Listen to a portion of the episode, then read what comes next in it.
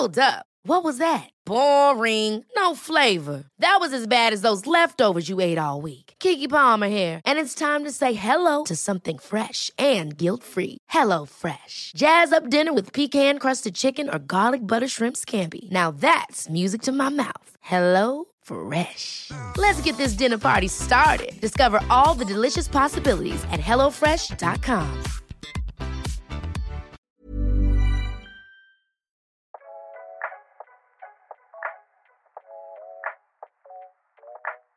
Bienvenue dans C'est quoi ta ref, le podcast de référence.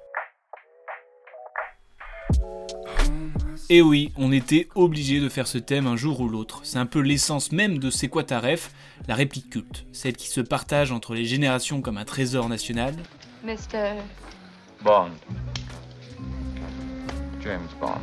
celle qui est intime et qui permet de draguer tout en montrant sa cinéphilie, T'as de beaux yeux, tu sais. Celle qui motive, This is Sparta! jusqu'à la réplique la plus subtile. Bref, vous l'aurez compris, il n'y a pas meilleure sensation que de sortir une réplique et qu'au fond de la pièce, Jean-Yves de la Conta, à qui tu n'avais jamais parlé, te fait un hochement de tête, que tu réponds par un clin d'œil, qui finit en verre, qui se trinque, avant de comprendre pourquoi tu n'avais jamais parlé à Jean-Yves de la Conta. Mais revenons à nos dictons. Qu'est-ce qu'une réplique culte En vrai, c'est un peu tout et rien. Une phrase pour moi peut être culte alors que pour toi, ça peut être une phrase incohérente. Hors contexte, voire gênante, qui te fait dire peut-être qu'il fait un AVC. D'ailleurs, note à moi-même, avant de prendre les poux et de mettre en PLS la personne qui vient de dire une phrase chelou, lui dire écoute, euh, bah j'ai pas la ref. Oui, il n'y a rien de plus gênant que de sortir une réplique culte et que ton interlocuteur n'a pas la ref. La dernière fois, à une brocante, j'avais un radio réveil entre les mains et j'ai dit au vendeur Je vais te faire une offre que tu ne pourras pas refuser, avec mon accent euh, sicilien du Sud. Après un blanc aussi long qu'une comédie de la bande à Fifi, j'ai pu repartir avec mon radio réveil que j'ai payé le triple. En même temps, il m'a regardé droit dans les yeux et m'a dit Garde toujours tes amis près de toi et tes ennemis encore plus près. J'ai pas compris, j'ai eu peur. C'est quoi, j'ai envie de comparer les répliques cultes à du vin. Seul le temps fait qu'une réplique peut devenir culte. Alors oui, il y a des petits vins sympas qui sortent chaque année où tu te dis pas mal ce petit vin, mais il y a une forte chance que le temps fasse de ce dernier une véritable piquette. Et c'est en tant que non connaisseur de vin que je peux t'assurer que les meilleurs vins ne viennent pas forcément du meilleur cru. Pour moi, le plus grand metteur en scène du monde, c'est la vie. Et je lui ai tout pompé. Quand j'étais enfant, ça me donnait de l'espoir dans le cinéma ou même dans l'art, quoi. J'ai envie de dire, mais d'où elle vient? Qui m'a soufflé? Qui a parlé? C'est de la transpiration, c'est beaucoup plus de la transpiration que de l'inspiration. J'adore l'idée que les mots puissent changer les choses. Il a influencé tout le monde, moi le premier, hein, mais vraiment. Le peu que j'ai appris, c'est que je préfère me tromper avec mes erreurs qu'avec celles des autres, ça c'est sûr. D'abord parce que je suis un passionné. J'aime les choses, j'aime brûler les passions les unes après les autres et j'aime les choses qui me procurent quelque chose, que ce soit une émotion, un plaisir, un sentiment. Quand on a envie de dire un truc, il faut plonger comme un fou et le faire, quitte à se tromper. Et aujourd'hui, comme toujours, pour m'aider à ouvrir cette bouteille de réplique culte, j'ai fait appel aux plus grands alcooliques de Ref. Son cépage préféré est celui de la région Camelot et ne boit que du millésine 117. Mesdames et messieurs, Jeanne, comment ça va? Ça va, ça va être. Attends, attends, j'ai une très bonne imitation. Pas mal, non? Le bouchon. Ouais, ah, merci, c'est pas mal. Pas mal, je sais pas, mais euh, c'est osé déjà. Ouais, c'est l'expérience. Ouais, c'est l'expérience. Euh, oh pourquoi. Bon alors comment ça va? Écoute, ça va super, ça va super. On- effectivement, comme tu l'as dit, c'est vraiment euh, l'épisode de, de l'essence même euh, de ce quoi t'arrives. Vrai, même- c'est presque l'épisode numéro 1. En vrai, c'est un petit miracle que ça arrive après autant de temps, finalement. Miracle, mais je sais pas. Tu pèses tes mots en fait. pèse tes mots. Mais ouais, non, hâte, hâte de découvrir quelles sont tes répliques cultes. Et en vrai, c'est super dur. Bah ouais, c'est dur. Parce qu'en fait, euh, il y a des phrases genre. euh, je voulais me. Quand j'ai travaillé l'émission, je me dis bon, allez, j'écris mes répliques cultes que, que j'utilise. Et en fait, ça va dans tous les sens. Et, Ouais. et je me rends compte que quand j'y pense, je me dis pas, celle-là, c'est ma réplique culte. C'est juste à un moment donné, je vais, je vais penser à une réplique. Oui. Par exemple, je sais pas, euh, même une pub Ricoré, tu vois. Ouais. Euh, J'ouvre mes fenêtres chez moi et je chante la pub Ricoré, tu vois. Est-ce que ça, c'est une réplique culte Bah pour moi ouais parce qu'en fait ce que je me disais je me dis en fait la réplique culte elle, elle, elle dépasse même le cinéma en réalité même parfois t'as as des euh, comment dire des politiques par exemple qui vont faire un bon mot sur un plateau et tout ça va être repris et tout comme euh, euh, le débat de le débat Macron Le Pen et tout ils sont partout dans les campagnes et tout c'est clair. c'est Ça- ça c'est dépasse du film. tu vois Et même, euh, à l'inverse, t'as des répliques de films qui sont utilisées dans la vie, alors Oui. que la personne n'a jamais vu le film. Exactement Tu vois, ouais. par exemple, euh, quand quelqu'un dit cours Forest, ouais et genre, moi, je me souviens, quelqu'un qui m'a dit cours Forest, et j'ai dit une phrase de Forrest Gump, il m'a dit Forrest euh, quoi? Merde. Ouais, enfin, il y a tous les. Je reviendrai, euh, Terminator, les trucs de Star Wars, tout enfin tout. Et en fait, il y a des. la- le tas de beaux yeux, tu sais, Mm. impossible de savoir dans quel film ça vient finalement. Exactement. Alors que bah, c'est Quai des Brumes. Exactement. Il vous laisse la péter. un petit peu. Non, donc du coup, c'est tellement euh, dur de définir. Et moi, j'ai voulu un petit peu revenir à, l'essence. Je me dis, bon, qu'est-ce qui me fait que dans la vie, par exemple, de tous les jours, je vais utiliser telle ou telle réplique Ouais. Et en fait, je, remarque que c'est vachement euh, des trucs qui me viennent de l'enfance. Mm, bah notamment avec les VF. Parce que c'est dur de citer, enfin, vu mon niveau en anglais, de citer euh, des, des, des refs en anglais, quoi. Mm. Et généralement, c'est issu de films, soit de comédies françaises, mais Oui. bon, dans toutes les comédies françaises, à part OK, euh, qui est un peu euh, relou, Ouais. C'est des films euh, hollywoodiens ou autres, mais qui sont en VF pour nous. Oui, et du coup, oui. j'ai appelé ça mes refs euh, cassettes. Mm, Ok. Parce que euh, quand j'étais petit, full cassette, j'avais pas la télé, et c'était en boucle, en boucle, en boucle, et c'était mes refs. Voilà. Je te propose de commencer avec une que c'est peut-être la, la ref que je me suis dit où je le dis le plus dans ma vie, Ok. pour plein de raisons, et je pense que tu vas être un petit peu surpris.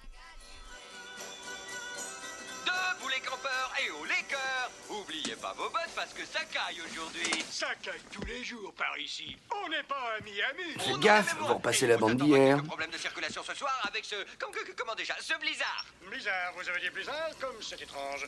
Eh bien, voici les prévisions. La météo nationale prévoit un super blizzard. Ça va décoiffer Oui, mais il y a une autre raison pour laquelle cette journée est si particulièrement Et passionnante particulièrement froide. Particulièrement froide, oui, mais une question majeure est sur toutes les lèvres Les lèvres gercées. Oh, les lèvres gercées, oui. Croyez-vous que Phil verra son ombre à son réveil Le fil de Puxetony. Oui Bûcheron bûcheur, c'est le jour de la marmotte Debout les morts, il y en a marre des mottes Voilà, Ouais. c'est issu de Un jour sans fin. Ouais. Et c'était vraiment, c'est un truc, un film que j'ai regardé en boucle, en boucle, en boucle. Et c'est vraiment un truc genre le réveil sonne, je dis euh, debout les campeurs, il fait froid, je fais il va, euh, il fait un froid de canard ou des trucs comme ça. Et genre c'est peut-être dans la réplique culte, il y a plein de répliques qui fait que je les utilise tout le temps en fait. Et je Ouais. m'en suis rendu compte euh, récemment. en fait. J'imagine pas que tu dis euh, toute euh, la réplique de A à Z quand même. Non non non non non, genre debout les campeurs. Enfin tu vois, t'es- à chaque fois c'est le jour de la marmotte. Et par exemple la VF, je trouve elle est quand même assez ouf. Genre Ouais. on n'est pas à Miami. Alors je suis sûr qu'il a pas cette voix là dans la dans la VO. Non, je suis pas, je suis pas sûr, ouais, effectivement. moi, ça me fait penser un peu à, à- Si je devais dire un peu la cassette aussi, moi, ça serait The Mask, tu vois. Ouais. J'avais vraiment ce truc-là avec The Mask où, clairement, tout le film, il y a quasiment aucune réplique que tu peux mettre euh, dans la vie de tous les jours. Dur. Et pourtant, tu trouves toujours, tellement tu connais le film, tu sais, où les répliques, tu, tu trouves toujours un moment où tu peux la caler, euh, tu peux la caser, tu vois. Ouais. Et euh, ouais, et, ça me fait penser à. Moi, c'était The Mask, l'équivalent, je pense. Bah, en plus, alors, juste petite Inception dans la réplique que je t'ai pas passée. Qu'il dit euh, euh, Blizzard, vous avez dit Blizzard, Oui. comme c'est étrange. Et bah, c'est issu aussi d'un film. Ça. Oui, Voilà. oui, C'est le film euh, Drôle de drame drôle de drame, ouais. de Marcel Carnet. Voilà, c'était un petit Inception. C'est ma rêve peut-être ultime, même si. Enfin, je l'ai mis hors contexte, mais genre hors concours, c'est Retour à le futur. Oui. En termes de cassette. Celui-là, c'est peut-être celle que j'ai le plus charbonné, Hmm, que j'avais même plus besoin de mettre le son, je connaissais les répliques par cœur. ouais. Voilà. Là, ça me fait penser, j'ai vu une, une histoire d'un gars, quand il était petit, raconter que il avait tellement regardé Shrek, il était tellement fan de Shrek, qu'il arrivait à regarder le film dans sa tête. De quoi? Genre, Tout le film, il- genre? Tout le film dans sa tête, il arrivait à, à lire tous les trucs comme ça, et du coup, il disait, enfin, il était petit, tu vois. Ouais, il ouais. disait, euh, bah, je vais me mettre le film de Shrek. Assez daron. Enfin, moi les yeux, tu vois. Oh waouh, Vraiment, très très gênant. très peur. Aujourd'hui, il est en prison, mais il coule de toujours heureux. Il regarde Shrek. Regarde Shrek en prison. Allez, je me mets le film.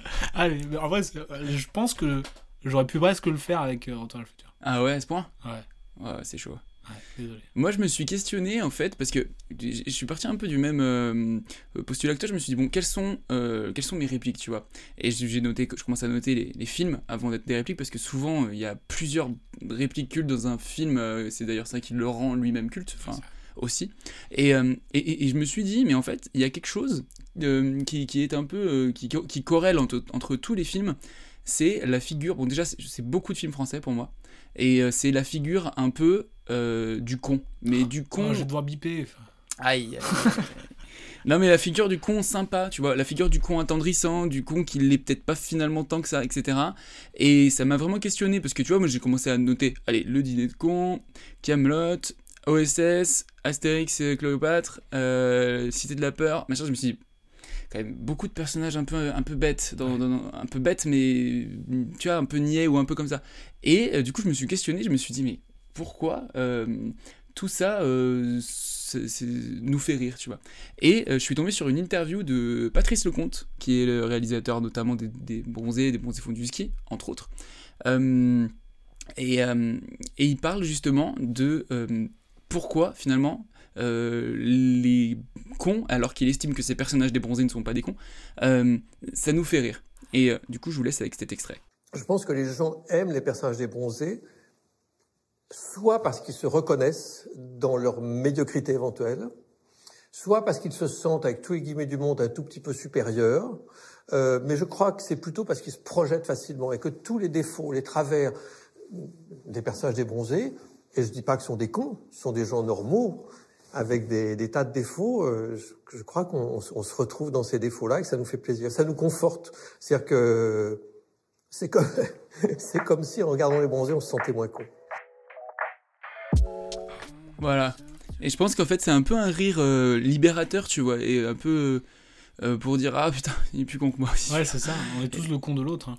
Bah, c'est ce qui, exactement ce qu'il dit dans cette interview. Il dit en fait on est tous le con d'un autre. Et, et du coup, bah voilà. Et je complète euh, cette petite, euh, ce petit extrait avec euh, un passage où euh, bon, je, peux, je peux pas m'empêcher de citer euh, Alexandre Astier à chaque Ah. émission, c'est très très compliqué, mais euh, un passage où il est euh, sur les décors de, de la saison 6 de Camelot, bref, et il parle de Perceval, et Perceval qui peut être le personnage comme ça, d'instinct, peut-être le plus euh, infantile ou qu'on peut assimiler à quelqu'un d'imbécile, alors que pas du tout. Et lui dit, il dit, mais en fait, c'est le plus intelligent. Et du coup, il dit euh, pourquoi? Et Perceval, qui est naïf et lucide, je crois que c'est ça qui le caractérise le mieux. Il est naïf et lucide. Et ben, il veut bien jouer au chef, mais euh, mais comme c'est un, un personnage extrêmement intelligent, Perceval, il sait très bien qu'il n'y a qu'un chef, c'est Arthur, et qu'en attendant, on peut s'amuser, on peut on peut se faire passer pour ce qu'on n'est pas, mais c'est tant qu'il n'est pas là, c'est de la de la connerie quoi. Et donc voilà, tout ça pour dire que euh, la figure du con et même les dialogues, euh, euh, les dialogues de Michel Audiard ou quoi, euh, dont on reparlera un peu plus tard dans l'émission, euh, souvent tournent autour de quelqu'un de con. Bah oui, le, le con est important dans la réplique parce que. Enfin, il y a aussi un truc dans la réplique que- où ça va. C'est toujours dans l'esprit de ref. Mhm. C'est euh, ça fonctionne à deux en fait la réplique Euh, parce que euh, si tu fais un début de phrase et qu'elle se complète par un, un autre dialogue qui fait la réplique culte en, en tant que telle, et bah c'est ça, ça peut être aussi un moyen de, de- de- du fait que la réplique peut devenir culte parce que moi si je dis quelque chose et que toi tu as la ref et que tu vas me la, la- la compléter Ouais. ça peut rendre la réplique culte tu vois ce que Mhm. j'appelle un peu les, les répliques duo qui, qui fonctionnent à deux et il y en a fait énormément quoi. Mais ouais, mais- genre il y en a un qui dit une phrase et l'autre bam il le casse ou euh, il dit un truc encore plus con et, et c'est le petit truc de ok t'as la ref euh, ça fonctionne à deux quoi. Mhm. et dans cet esprit là Pamela Rose pour moi c'est une des refs ultimes. Pareil un film que j'ai regardé en boucle. Et c'est vraiment le truc où ça fonctionne toujours à deux. Et je trouve que c'est- c'est c'est trop agréable ce genre de ref à partager. Pas juste dire une phrase comme ça tu vois c'est c'est cool mais il y a un truc genre c'est vraiment la réplique euh, qui se partage quoi et, euh, et par exemple une de mes préférées dans Pamela Rose c'est celle-ci Je disais, ça sent le taureau ici.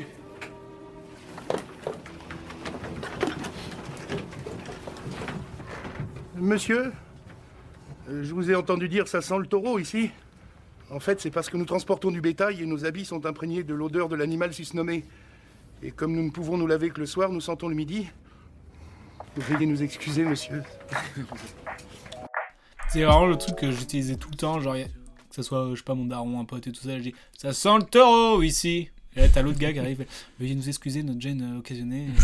et je trouve, je trouve ça trop marrant, le, le côté euh, ping-pong, en fait, des répliques. Ouais. Bah, euh, je suis d'accord avec toi, ça me fait penser à, à une anecdote. C'est quand j'étais, euh, je sais pas, il y a quelques années, euh, avec un copain, on était vraiment, et toujours, mais très très fan de Camelot, voilà, bref. Et il y a eu un moment où, euh, un matin, je me souviens très bien, on s'était pas parlé hein, avant ça. Je lui envoie bon anniversaire, sauf que c'est pas son anniversaire, ce jour-là. Je lui envoie bon anniversaire. Et il me fait, c'est pas du tout mon anniversaire. Je lui réponds, euh, comment? Et il me dit, euh, non, rien, barrez-vous. C'est dans quoi ça? C'est dans Camelot. C'est le début d'un épisode de Camelot où c'est pas l'anniversaire d'Arthur et Perceval lui dit bon anniversaire, sire. Il lui dit c'est pas du tout mon anniversaire. Il me fait, Comment? Non, rien, c'est bon. barrez-vous. Et du coup, juste ça. Et on sait plus parler de la journée après, tu vois. Ouais. Comme, tu, comme tu dis, c'est le côté duo un peu. C'est la, la, la, la réplique qui se partage et qui Ouais. fait que la ref est culte. euh. Sans faire aussi euh, trois quarts d'heure dessus ou quoi, parce que. Des fois, ça peut être long pour les gens qui sont à côté aussi, tu vois. T'as ce Ouais, côté-là un ça, peu des mecs qui partagent des rêves, qui parfois ils lancent une rêve, allez, c'est fini, fin de soirée pour eux, tu les laisses tous les deux, et puis ils vont être deux, ans, deux heures après en train de faire, ah, c'est pas faux Ah, c'est Ouais, bon, suffit maintenant. Mais il y a un peu ce truc-là aussi, quoi. Euh, mais comme tu dis, ça vient de partout, parce que par exemple, moi je partage une rêve avec un copain qui est, qui est complètement que à nous deux, c'est une rêve d'un d'un candidat de Colanta qui faisait une interview et qui nous a fait mourir de rire, et du coup, c'est. Ça- Ça peut, comme tu disais juste avant, ça peut venir vraiment de nulle part, tu vois. Bah ouais, même des, enfin, en ce moment en plus, euh, avec tout ce qui est mème et tout ça, euh, il y a que des trucs comme ça. Quoi. Ouais, ouais, c'est clair. Tu rentres dans la réplique euh, culte Ouais. qui me rappelle une scène, qui me rappelle une scène d'un film, une ambiance. En sortant du registre, du registre comique, je vais te la passer. Alors elle est en VO, mais je la connais pas par cœur forcément. C'est pas parce qu'elle est culte que tu la connais par cœur, mais euh, qui me donne une ambiance et que oh, tu vois, tu vois, tu vas comprendre. Tu vas j'ai- comprendre. J'ai peur que ce soit la même que moi. Non, je pense pas.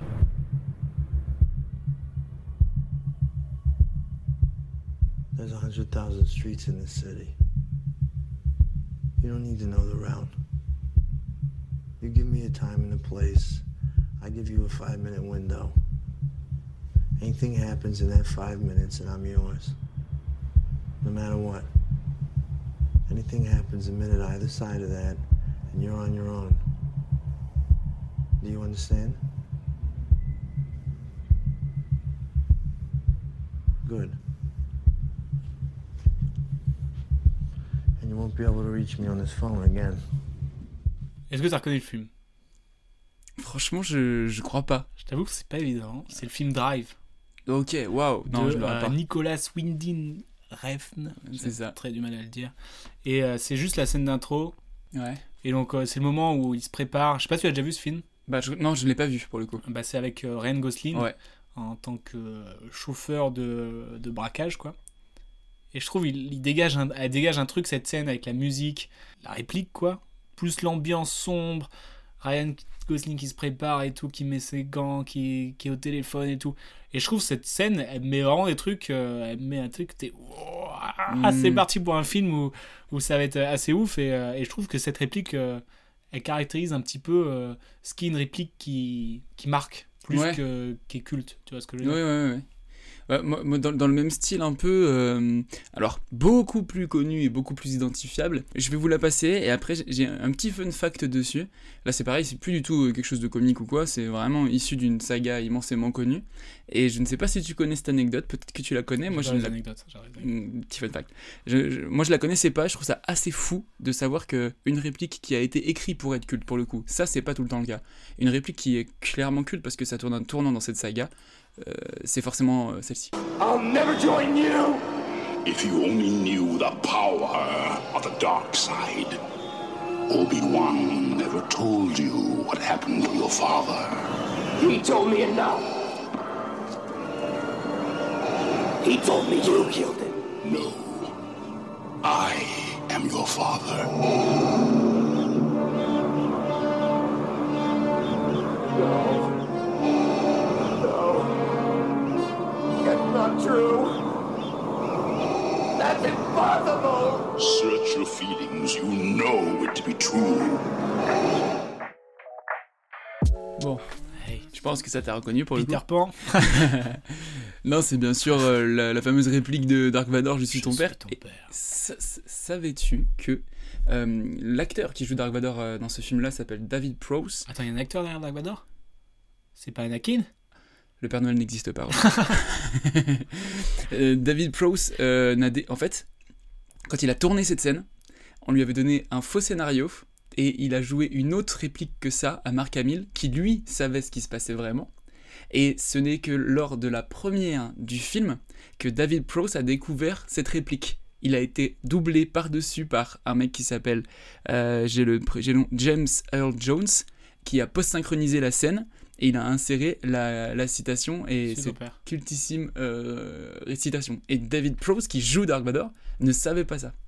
Mais pourquoi ils ont donné Je comprends pas le, le but. Ben, je, je, je, je, pourrais pas te dire vraiment. euh, C'était marqué. Pourquoi ils pour- ont donné un faux scénario? C'est marqué pour, pour éviter les fuites.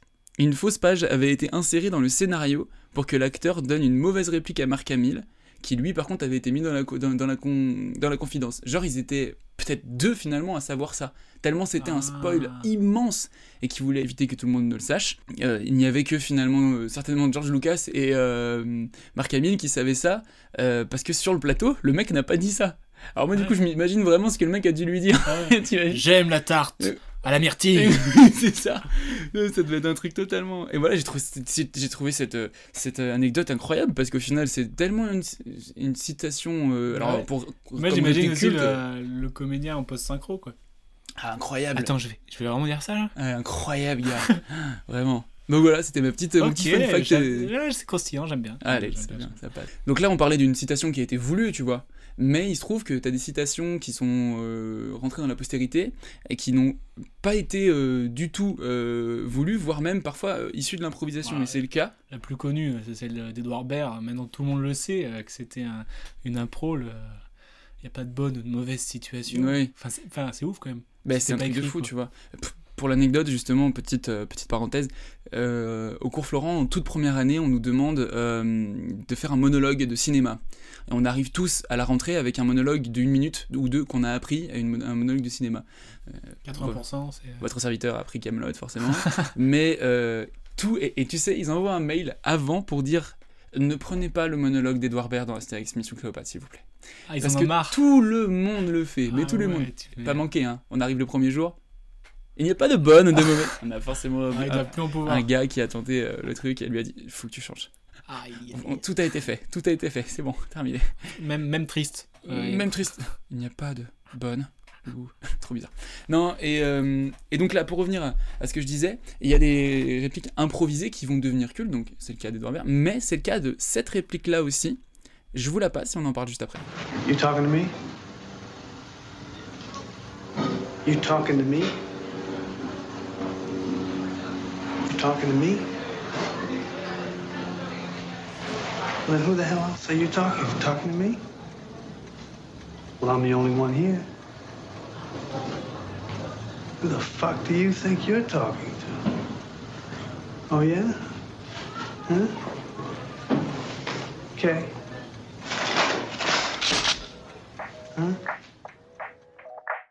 Je ne savais pas que cette réplique incroyable, de... je l'ai mis en VO parce qu'il est encore plus connu, je crois, en VO. Mais, c'est ça, ça que c'est euh, avant. Enfin, j'y pensais, je me dis, mais en fait, cette réplique, elle est tellement connue Oui. elle passe le fait de la VF et tout ça, quoi. Parce Grave. que c'est pas un truc que tu regardes en VF. euh, Enfin, c'est pas parce que c'est pas un truc que tu regardes quand t'es enfant. Après, je sais pas qu'il y en a qui regardent pas en VF, parce que voilà.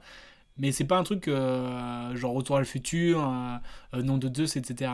Oui. C'est vraiment qu- quand tu le cites cette phrase, 80% du temps, tu dis pas, c'est à moi que tu parles. Oui, oui, c'est ça. Tokenomi. Il Tokenomi. Oui, yeah. avec, avec la, la mimique et tout. euh, C'est ça. Hyper. euh, Et en fait, les, les indications du scénariste, euh, c'était euh, il faut que tu sois devant le miroir comme si tu étais un enfant en train de jouer aux cow-boys et aux indiens et qui s'entraînait à dégainer. C'est sa seule indication. Il lui a dit vas-y, fais ce que tu as envie. Et... Avec l'accent marseillais Et il lui a dit fais ce que tu as envie.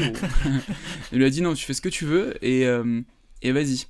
Et bon, le gars fait ça quoi. Ah, putain. Et derrière, et derrière, petite aussi, euh, très très rapide fun fact, mais euh, ça a été démenti un peu, mais bon, il paraîtrait que Vincent Cassel l'a beaucoup, euh, s'en est beaucoup inspiré pour son monologue dans la haine aussi. Bah oui. En face à face et tout. Bah, c'est même plus qu'inspiré. Bah oui, oui, c'est quasiment le pareil. même plan. Ah oui, oui. Tu pas. Ouais. Avec, en plus, il fait la même mimique de De Niro et tout ça. Ouais. Et d'ailleurs, fun fact sur le fun fact. Oh putain. j'ai- Moi, j'adore les, tout ce qui est making of et tout ça. Tu vois. Ouais. Et tu, tu la vois cette scène où il parle dans le miroir Ouais. Et ben en fait, c'est pas un miroir. C'est un. C'est un gars face à lui. Ok, qui tient la cam. Non, en fait, euh, je sais pas si tu vois le plan. euh, Bah, je vous euh, invite à revoir le plan. Mais en fait, c'est pas genre. euh, il- on, on filme pas devant, une- devant un miroir. On filme devant un truc et il y a un gars derrière Ah. qui fait les mimiques pour, pour, euh, en fonction de comment il tourne le plan pour pas qu'on voit la caméra. Hmm, D'accord, ok. Tu vois, en fait, lui, on le voit dans le miroir. Ouais. Face à lui, on voit lui de dos, mais qui n'est pas lui de dos. Comme ça, la Ah. caméra elle passe derrière et on voit pas la caméra dans le miroir. C'est un autre gars de dos? C'est un autre gars de dos. Ah ouais, pas mal. Ça croustille par Ouais, ici. ça hein. croustille, ouais, Oh là là, on marche sur des chips. Euh, mais ouais, et donc, on arrive forcément à une conclusion. C'est que, est-ce que c'est quelque chose qu'on peut contrôler, la réplique culte? Bah non. À part si t'es un influenceur et que tu. euh, Enfin, je sais pas. Pas, je Non, pense je que tu peux pas, pas, contrôler. ouais. Non, mais tu sais, tu te dis, bon, cette phrase, on va la répéter en boucle, on va la répéter en boucle. tu- Un peu en mode publicitaire. Si tu l'appropries, ouais, ouais, d'accord. Oui, oui. Mais euh, mais il y a plein de choses qu'on contrôle pas parce que ça peut être un, un truc hors contexte, ça peut être une phrase qui n'était même pas prévue pour un truc improvisé ou un truc euh, qui est super long, ça peut être un monologue, ça peut être euh, juste un, un mot. Ouais. C'est un truc qu'on contrôle pas. Et ça faisait longtemps que j'avais pas cité en vrai, peut-être un épisode. Chabat, Alain ma petite rêve.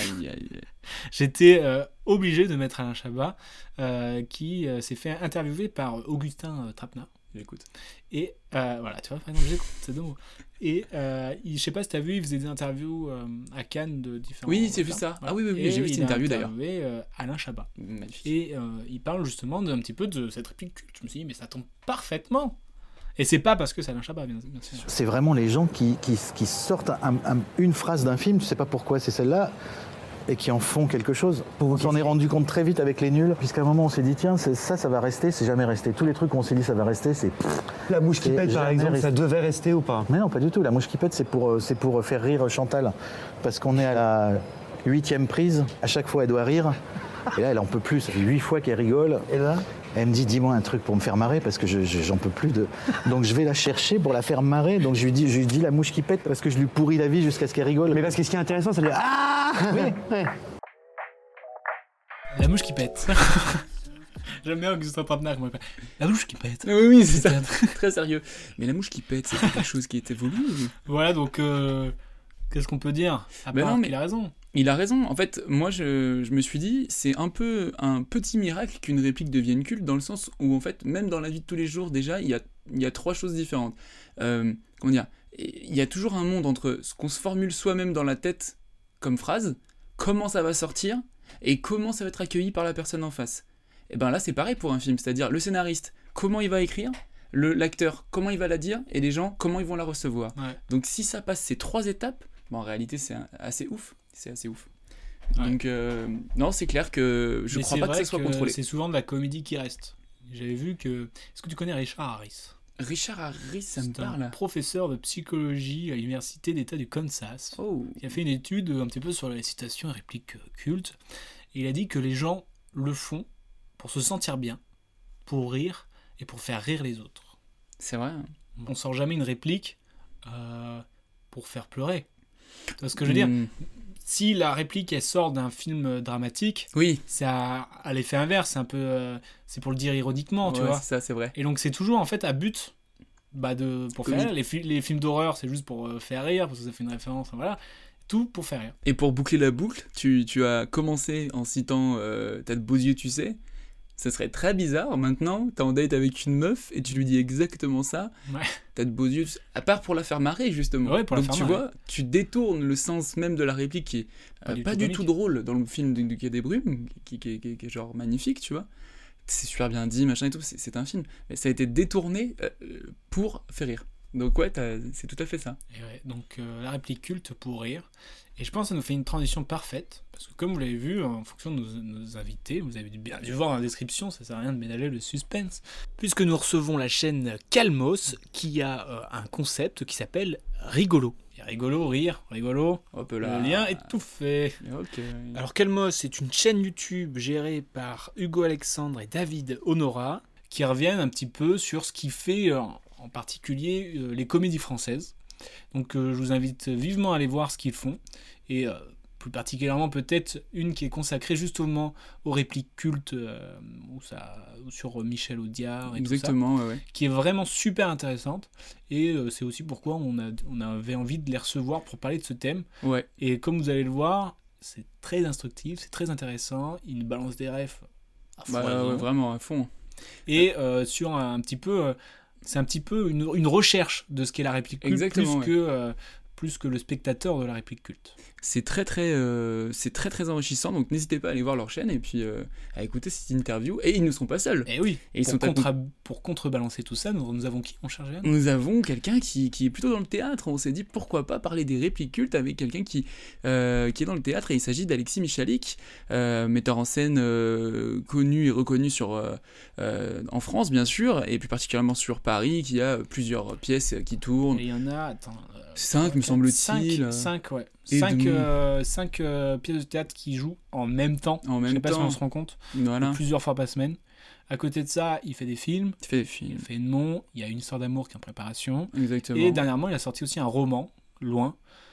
Autant te dire que tout ce qui touche, c'est de l'or. C'est de l'or, simplement. Et euh, donc. euh, Les producteurs récemment récompensés par un Molière du spectacle musical. Exactement. En a-t-il marre? Je ne crois pas. Mais en tout cas, bah, on vous laisse avec ces deux interviews et vous retrouverez comme d'habitude les bonus euh, un peu plus tard euh, de leurs interviews complètes à chacun. Et nous, on se retrouve juste après pour un petit jeu des rêves du futur. Bien sûr. Et on a commencé l'interview par la petite question, Romuald. Bah oui. C'est quoi ta ou c'est quoi vos rêves? Moi, si je devais résumer ma vie aujourd'hui euh, avec vous, je dirais que c'est d'abord des rencontres. A, il y en a quelques-unes, mais donc c'est, j'imagine que vous parlez de répliques cultes, genre cinéma, théâtre, tout ça, quoi. Mm. C'est pas genre des citations, c'est Ça des- peut être. une- d'accord. Si une réplique est une citation, ça peut marcher. Bah, euh, il y en a quelques-unes. euh, moi, il y a des œuvres un peu fondatrices, donc de genre dans Le Comte de Monte Cristo, Attendre et espérer, c'est un peu ce qui, ce qui ponctue. euh, ça se retrouve dans le porteur d'histoire beaucoup, mais euh, dans Cyrano, il y en a une qui est assez, euh, assez géniale. Enfin, il y en a mille qui sont assez géniales.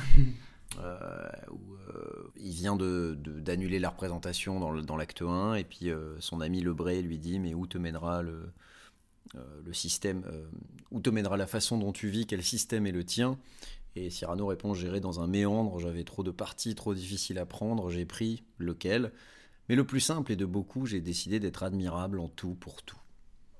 C'est pas facile à, à caser dans la vie de tous les jours. Cette, Cette, cette petite réplique Ah, parce que tu, tu veux dire Ah, bah si, moi je la, je la sors souvent, ouais. Enfin, je sais pas vous, mais vraiment. euh, hmm. Parce que justement, là. Parce que vous, il y a des répliques cultes que vous sortez dans la vie de tous les jours, un peu comme les OSS, etc. Ouais, c'est un peu ce truc-là, mais. Moi, j'ai pas question- trop ça, moi. J'ai pas. euh, Est-ce que je cite des trucs? Je suis pas sûr. Ouais. Il n'y a pas de. Je veux dire, ma génération, c'est la cité de la peur. Ouais. Hein, juste un doigt, euh, tout ça. Vous voulez un whisky? Oh, juste un doigt. Vous voulez pas un whisky d'abord? Euh, donc, euh, donc ça, tout le monde les sortait. euh, les trois frères, hein, Ah tout le ouais. monde les sortait. Ça, c'était les, trucs de. Les sans patates, euh, tout ça. Ça, c'est les trucs qui nous ont marqués, les inconnus. Votre colin, avec ou sans patate Sans patate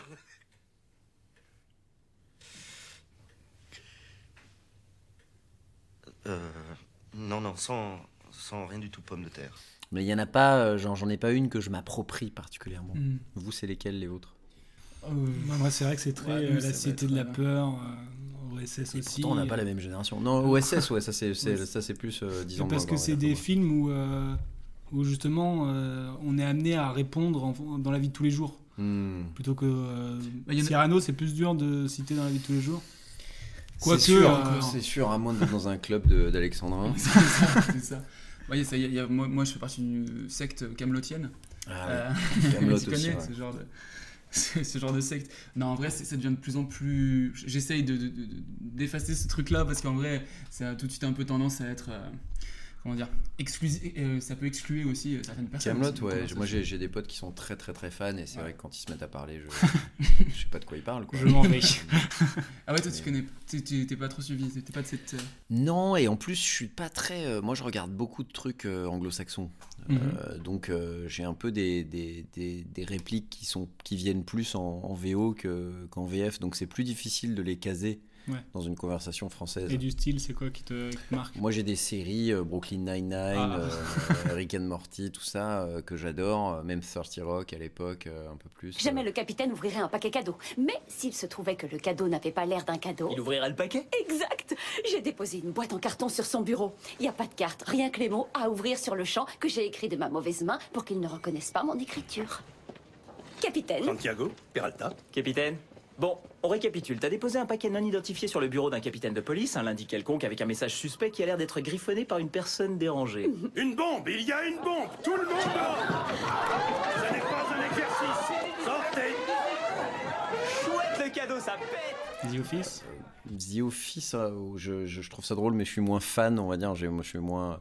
euh, et puis même, je veux dire, moi j'ai grandi avec euh, le début des séries euh, 24 heures chrono, tout ça. Donc il y avait, euh, on avait tous euh, la série, euh, la, la sonnerie euh, de, de CTU, tout ça.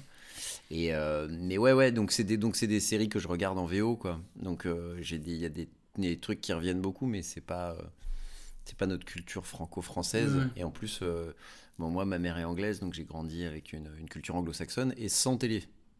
Sans télévision, et donc du coup, tout le, toutes les, tous les bronzés, tout le. J'avais pas.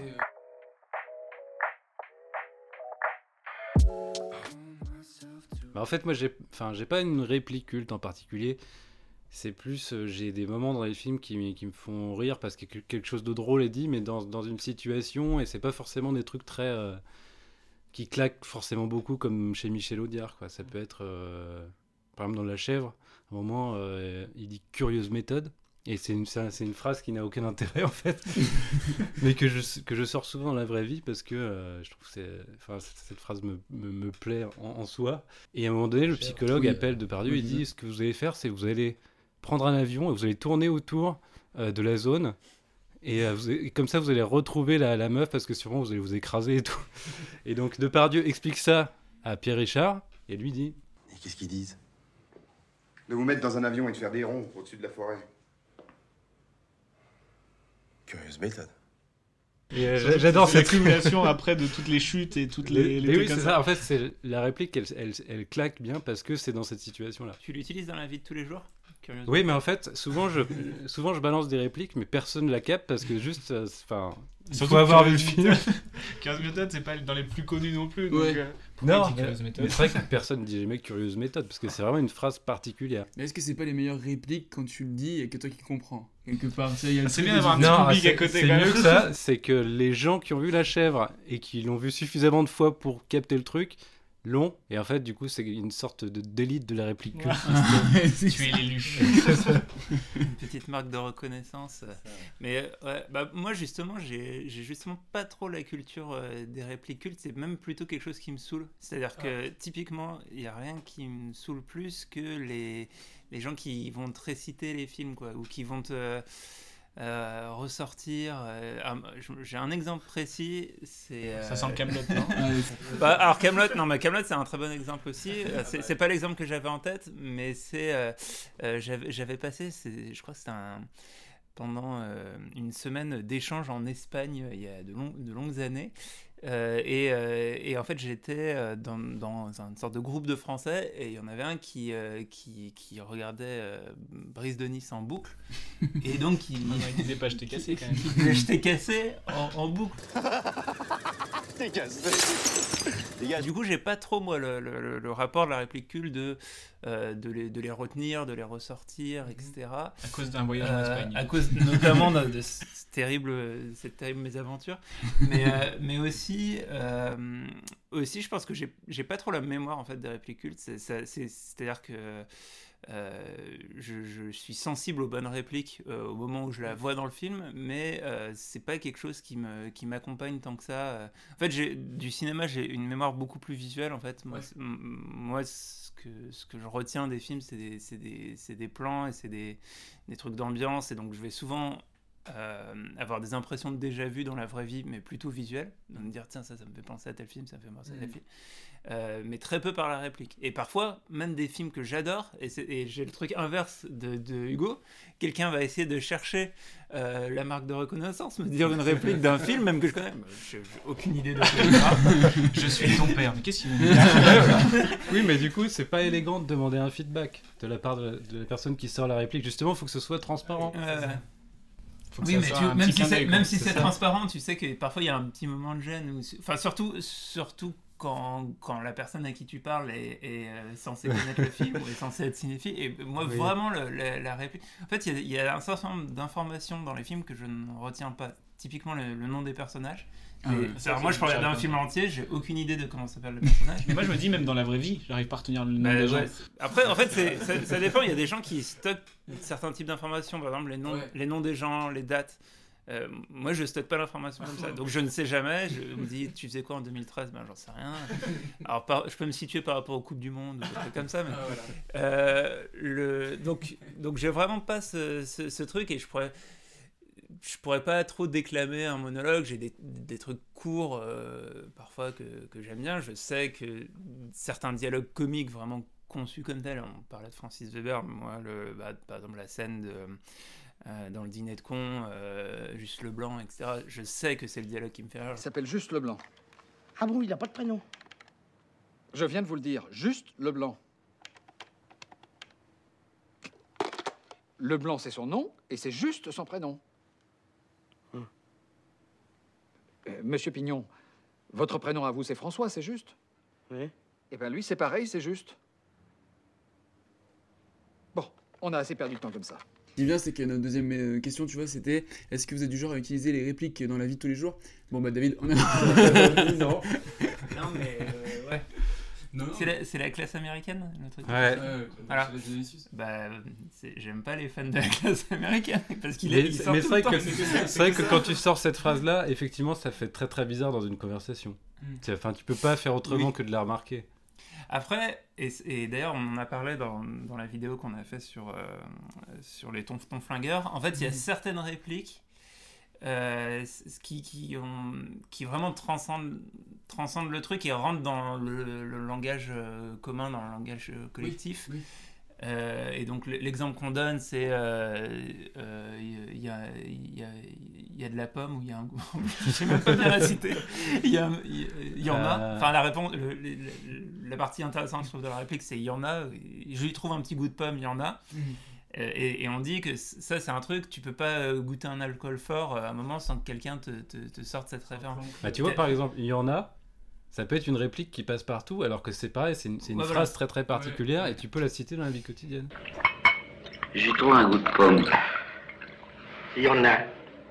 Mais ce que ce que- ce qu'on disait sur euh, Curieuse Méthode ou sur Il y en a, moi ça me fait le même avec, euh, je me suis rendu compte là en en parlant, avec euh, le j'écoute de, euh, dans SS. Il dit, au moment donné, il dit juste j'écoute. Et bah c'est pareil, quand je suis en conversation et tout, j'ai quelqu'un qui me dit, il faut que je te dise un truc, je dis juste j'écoute. Et, et c'est pareil, c'est quelque chose qui va dans le contexte habile. Moi, je dis souvent habile, Oui, habile, bah oui, habile. C'est clairement, ouais, Ouais. c'est- Habile. Et est-ce que vous vous souvenez de votre, votre- enfin, le premier souvenir que vous avez d'une réplique culte? Que vous vous êtes dit, cette, cette, euh, cette, cette réplique, elle m'a Peut-être marqué. quand on était enfant par exemple. Alors ouais, bah moi quand j'étais enfant, euh, j'étais une personne différente. et j'avais un rapport à la réplique culte un petit peu différent. Et donc là peut-être enfant, euh, j'a- j'avais une réplique culte que j'aimais bien. C'est dans le film, euh, je, je- je- je sais plus si... Ah non, on l'a- coupé dans la FAQ, à un moment on parlait des films qu'on a le plus vus euh, dans, dans notre enfance. Moi, le film que j'ai vu- le plus vu jeune, euh, enfin enfant, c'est euh, Un Indien dans la ville. Ouais. Donc euh, voilà, ça marque une génération. Ouais, ouais. Euh, Je confirme. Rip euh, tonton David euh, au passage. Ah ouais, purée. Et, euh, et en fait, euh, il y a une réplique dans Un Indien dans la ville. euh, c'est euh, c'est Tim Seat qui. C'est un running gag en plus, je crois qu'il il le dit plusieurs fois. On est mal. On est mal, on est mal. et ça, je, je- enfant, je le disais dans- quand, il y avait une galère, je le disais dans la vraie vie. On est mal, on est mal, on est mal. Tu te détesterais donc enfant en fait. C'est actuellement. Après, des trucs un peu vintage. Euh, Ouais, c'était pas vintage à l'époque. Non, bah, complètement. mais c'est ça, ça peut retrouver un nouveau Oui, charme. en plus, la- la- Un Indien dans la ville, je pense, a, a pas séduit les nouvelles générations. Les gens. C'est un film, effectivement, c'est un film. C'est marqueur d'époque, d'une mais époque genre, spécifique. ouais, ouais. C'est quand même un Indien dans la ville. Ouais, ouais. non, mais je le montre aujourd'hui à quelqu'un de 18 ans, il me regarde, il me fait Hmm, C'est long, non?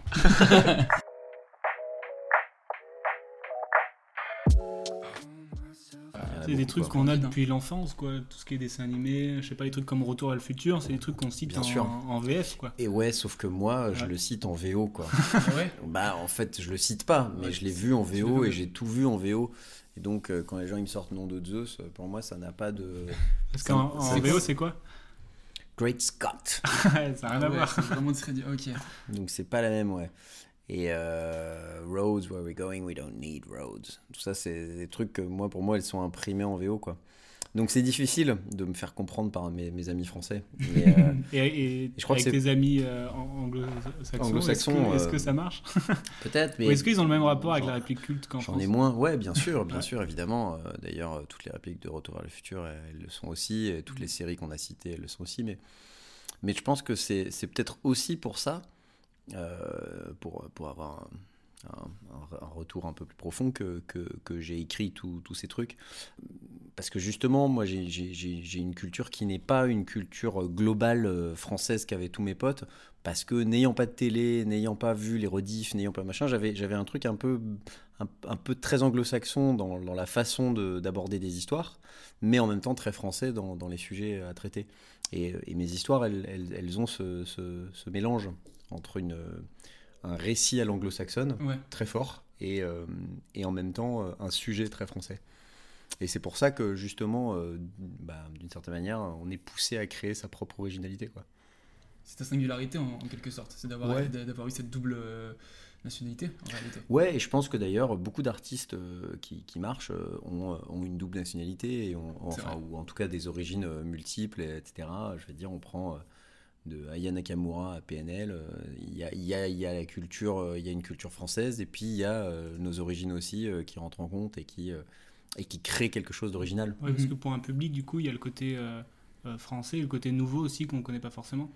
Ben c'est ça en fait, on est toujours friand de nouvelles histoires, nouveaux sons, nouvelles, nouvelles ambiances, nouvelles ceci, nouveaux cela. Et donc en fait, euh, ben, la culture française, on la connaît. Mm. Donc quand on a quelque chose qui vient de l'extérieur et qui tout à coup se marie avec la culture française, ça donne un truc original. Ouais, et puis ça égaye la curiosité aussi des gens qui ont peut-être plus l'habitude euh, d'être sur quelque chose d'assez franco-français, ça égaye encore plus la curiosité des gens. Peut-être, ouais, peut-être. En tout cas, euh, mais faut, mais faut arriver quand même à, à garder le ton. Faut arriver quand même à parler à un public français. Si c'est un truc de complètement américain, j'ai eu des potes parfois qui essaient d'écrire des choses en français, mais et qui viennent vraiment d'Amérique, qui sont empreints de culture américaine. Je lui dis mais si, si tu n'arrives pas à la- à l'adapter à nous, si tu, si tu n'arrives pas à nous l'amener, ben ça, ça marchera pas en fait. Et toi, tu as déjà essayé d'écrire euh, pour un public anglo-saxon, exclusivement anglo-saxon? Non, pas du tout. Euh, parce que euh, déjà c'est plus dur, c'est quand même ma langue, je maîtrise quand même beaucoup mieux le français que, que, que l'anglais. Et puis, euh, et puis euh, je suis content ici en fait.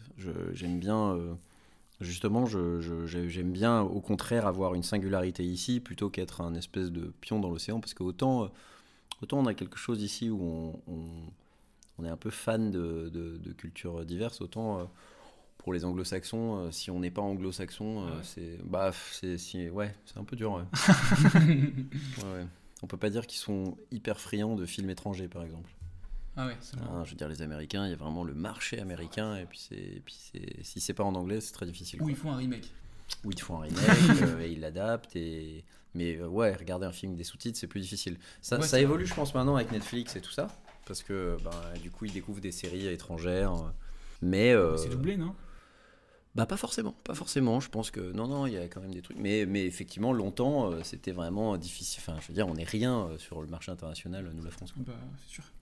T'as cité euh, Cyrano tout à, tout à l'heure, mais euh, est-ce que c'est ça aussi ton premier souvenir d'une réplique euh, culte ou est-ce que c'en est un autre par exemple?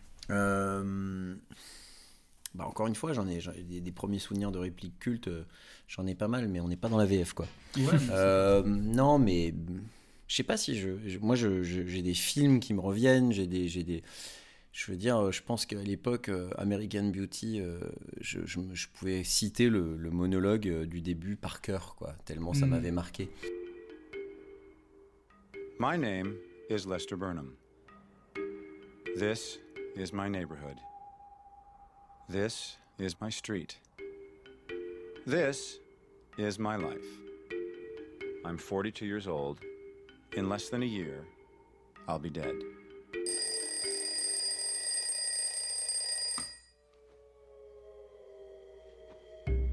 Of course, I don't know that yet. And in a way, I'm dead already. Mais c'est pas de la réplique euh, que je vais réutiliser dans une conversation. C'est euh, j'entendais le dialogue, j'entendais le, j'entendais la, la façon d'écrire, euh, et vraiment ça me frappe quand j'entends un truc qui est bien écrit. Je, je, je- je- cherche à en comprendre les mécanismes. Tu veux, tu veux- tu veux dévoiler les tours du magicien ça? Ouais, ou, ou les comprendre en tout cas, pour arriver à, à voir ce qui me plaît dans, dans cette originalité, dans cette écriture, dans cette, quand, on, quand je regarde au, Euphoria là, en ce moment, euh, j'essaie d'analyser euh, euh, l'ensemble de ce qui fait que c'est si fort. Qu'on aime ou qu'on n'aime pas, voilà. qu'est-ce qui, est-ce que c'est un, est-ce que c'est la mise en scène, est-ce que c'est l'écriture, est-ce que c'est la narration, est-ce que c'est bon, ben il y a, et il y a plein de choses qu'on peut analyser quoi. Euh, la voix off, euh, le, du genre à regarder en boucle euh, certaines choses? Certaines choses que j'aime vraiment, peut-être, ouais, je peux, je peux, ouais, je peux revoir un film coup sur coup si vraiment ça m'a, vraiment, je j'ai pas vu le temps passer et je me dis ah non, ok, il y a vraiment un truc à trouver là-dedans. Il faut que je, je comprenne pourquoi, pourquoi c'est si bien, quoi. Euh, en fait, c'est comme justement, c'est rare que je sois euh, euh, emballé. euh, de ouf. et donc quand ça arrive, je veux comprendre pourquoi. C'est quand la dernière fois que t'as vu un truc qui t'a emballé de ouf Bah, toutes les séries que j'ai citées tout à l'heure, hein, ça m'emballe de ouf. Euh, je veux dire, le, le- les- la comédie américaine, quand elle est bien faite, euh, moi, ça me, ça me tue qu'ils arrivent à faire des, des- des saisons de 20 épisodes. euh, c'est tellement de boulot, euh, avec un rythme du feu de Dieu, avec, euh, avec de- mais un gag à la seconde. C'est- dément, quoi. Ça va, ça va très, très vite. c'est c'est brillamment écrit. et, et, et donc, euh, effectivement, ça, c'est des choses où je me dis, je, je serais incapable de faire ça, quoi. La comédie, pour moi, c'est ce qu'il y a de plus dur à faire.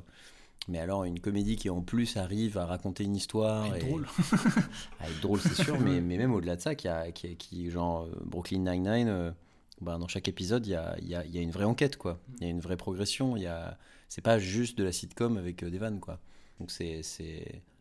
ça vaut le coup de se pencher dessus et de se dire, mais qu'est-ce qui fait que c'est si bien? Pour revenir sur une de vos euh, vidéos rigolos, vous en avez fait une sur les répliques cultes, et vous dites d'une réplique culte peut se jouer en trois points une excellente maîtrise de la langue, correspondre au personnage et le contexte. Comment vous avez déterminé ces points? Alors, c'était. euh, en fait, c'est une analyse qui concerne surtout Audiard, pour, notamment pour la maîtrise de la langue. Parce que lui, euh, en fait, il a, c'est un très très grand lecteur depuis tout jeune. Et en fait, euh, lui, son, son horizon, c'était Céline, c'était des, des- En fait, il avait vraiment une culture très littéraire, quoi. Et c'est quand il a vu euh, que Prévert euh, faisait, des- scénarios, écrivait des scénarios, qu'il s'est dit, moi, aussi, j'ai envie de faire ça. Et donc, on est parti de lui au départ. Et, euh, on, essaie d'avoir une réflexion un peu plus globale. Et c'est le, fait qu'une réplique soit véhiculée par un personnage, c'est quelque chose que, que tous les scénaristes conseillent en fait. C'est-à-dire que d'ailleurs le problème de toutes les comédies françaises euh, qui, ne- qui ne marchent pas actuellement, c'est que souvent il n'y a, pas- il y a pas de personnage. Il y a pas de T'as- profondeur. T'as un high concept par exemple euh, qui, est, qui est super cool, mais en fait tu n'arrives pas à trouver qui sont les véhicules pour, euh, pour, euh, pour emmener le, le spectateur. Quoi.